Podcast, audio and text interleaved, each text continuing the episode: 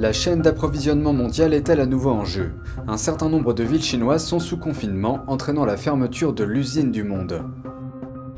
Les États-Unis et les Philippines renforcent leur partenariat en mer de Chine méridionale à travers un exercice militaire.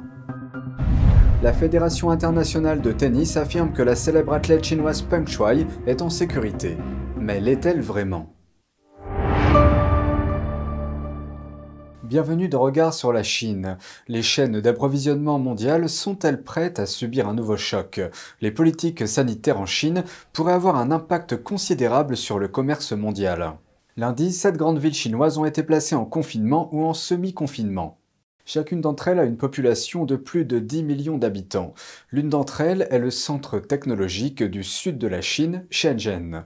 Ce centre mondial d'approvisionnement en électronique a été surnommé l'usine du monde. L'une des usines qui s'y trouve est un fournisseur d'Apple. Le plus grand marché de gros en électronique du monde se trouve également dans la ville.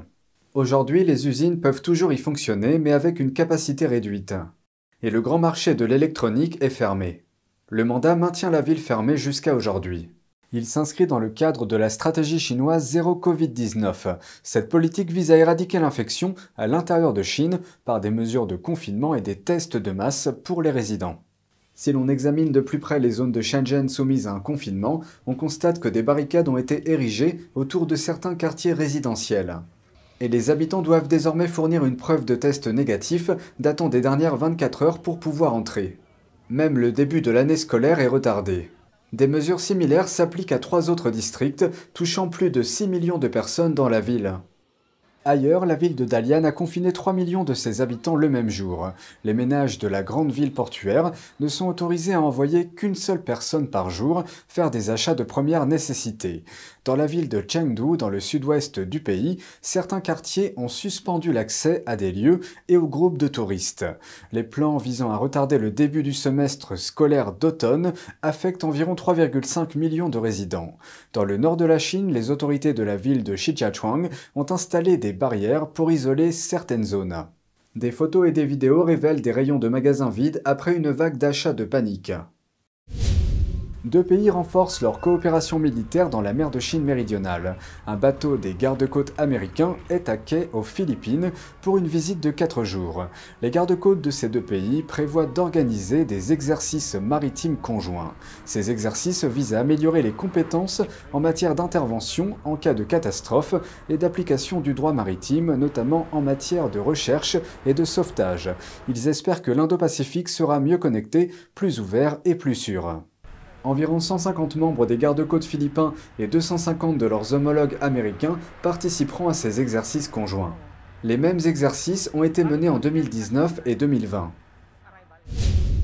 Le président de la Fédération internationale de tennis déclare que l'athlète chinoise Peng Shuai semble en sécurité. La star du tennis a fait des gros titres l'année dernière après avoir accusé un haut responsable du Parti communiste d'agression sexuelle et a disparu peu après. Le président de la FIT a expliqué qu'il ne l'avait pas vue en personne, mais qu'il avait participé à une vidéoconférence avec elle il y a quelques semaines. Voici la suite. Le président de la Fédération internationale de tennis, David Haggerty, a récemment fait un commentaire sur le sort de la star chinoise du tennis Peng Shuai. Il a dit avoir parlé avec elle il y a six semaines par appel vidéo. Eh bien, nous avons eu une vidéoconférence et nous avons pu parler de certaines expériences que nous avions eues lorsque nous nous étions rencontrés auparavant, lorsque nous nous étions vus en personne lors de certains événements de tennis, nous avons parlé de cela. Et, encore une fois, je me suis senti plutôt à l'aise. Je me sentirai encore plus à l'aise quand je la verrai en personne, quand elle voyagera et quand le tennis sera ouvert en Chine. Peng Shuai est l'ancienne numéro 1 mondiale du tennis féminin en double. Elle a disparu l'année dernière après avoir partagé un post controversé sur le réseau social chinois Weibo. Elle y accusait un ancien vice-premier ministre chinois, Zhang Gaoli, d'agression sexuelle. Son message a été rapidement supprimé et elle a disparu de la scène publique pendant plusieurs semaines. Ses réapparitions ultérieures étaient accompagnées par des responsables chinois. Le bien-être de Peng est depuis devenu une préoccupation mondiale, tandis que le régime chinois affirme que l'athlète va bien. un nombre croissant de Chinois se joint à un mouvement populaire pour quitter le Parti communiste chinois. Plus de 400 millions de personnes ont officiellement pris leur distance avec le parti. Un rassemblement dans le centre de Londres ce week-end a marqué cette étape importante. Jan de NTD était sur place. Le son des cymbales a retenti avec force sur la place Sainte-Martine. Ce qui était célébré est un mouvement populaire qui a grandi tranquillement. Ce mouvement s'appelle Tweedown, qui se traduit par se retirer du parti.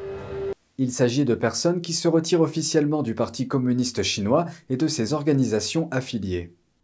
Les gens derrière moi célèbrent les 400 millions de personnes qui ont quitté le Parti communiste chinois. Le mouvement pour quitter le Parti communiste chinois est un mouvement populaire important qui se poursuit depuis près de deux décennies à l'intérieur et à l'extérieur de la Chine. Il est très significatif pour le peuple chinois de quitter le PCC et ses organisations affiliées. Ce n'est qu'en quittant le PCC que la Chine aura de l'espoir. Je suis ici pour soutenir les 400 millions de Chinois qui quittent le PCC et j'ai aussi rejoint l'équipe du Dragon. C'est basé sur la culture traditionnelle chinoise. Le mouvement Tweedang a commencé en 2004 après la publication du livre Les 9 commentaires sur le Parti communiste par The Epoch Times. Ce livre documente la brutalité du PCC. Nombre de ceux qui distribuent les exemplaires du livre sont des pratiquants de Falun Gong, une discipline de méditation fondée sur les enseignements moraux de vérité, bonté et patience. Depuis plus de 20 ans, le Parti communiste chinois a lancé une campagne pour vilipender, arrêter et torturer les pratiquants de Falun Gong certains Chinois utilisent des pseudonymes pour quitter le PCC par crainte pour leur sécurité. L'histoire de meurtre et de tromperie du parti a profondément marqué la société chinoise. Ils nous apprennent à haïr le Falun Gong, à haïr les Ouïghours, à haïr les Tibétains et avant ils nous enseignaient à être contre les propriétaires, contre les étudiants qui manifestaient sur la place Tiananmen. Il affirme que certaines entreprises occidentales qui concluent des accords commerciaux avec la Chine pour obtenir des biens à bas prix pourraient être complices du financement de la persécution du peuple chinois. Des personnes qui passaient par là, dont Nathalie, originaire d'Ukraine, ont apporté leur soutien. Je pense que tout le monde mérite de vivre dans un pays libre et d'être libre liberté de parole, liberté de pensée, de religion, tout.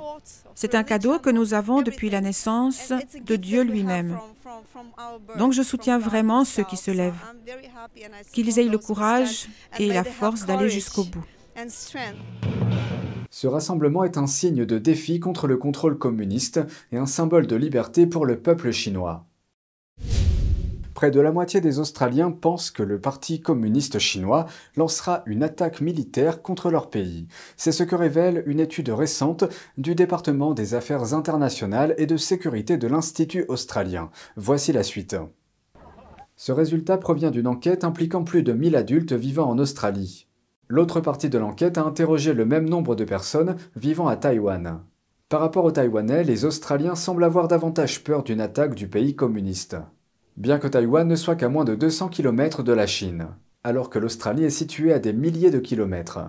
Plus précisément, près d'un Australien sur dix a répondu qu'il pense que la Chine attaquera bientôt l'Australie, alors que seulement un Taïwanais sur 20 pense que Pékin attaquera bientôt Taïwan.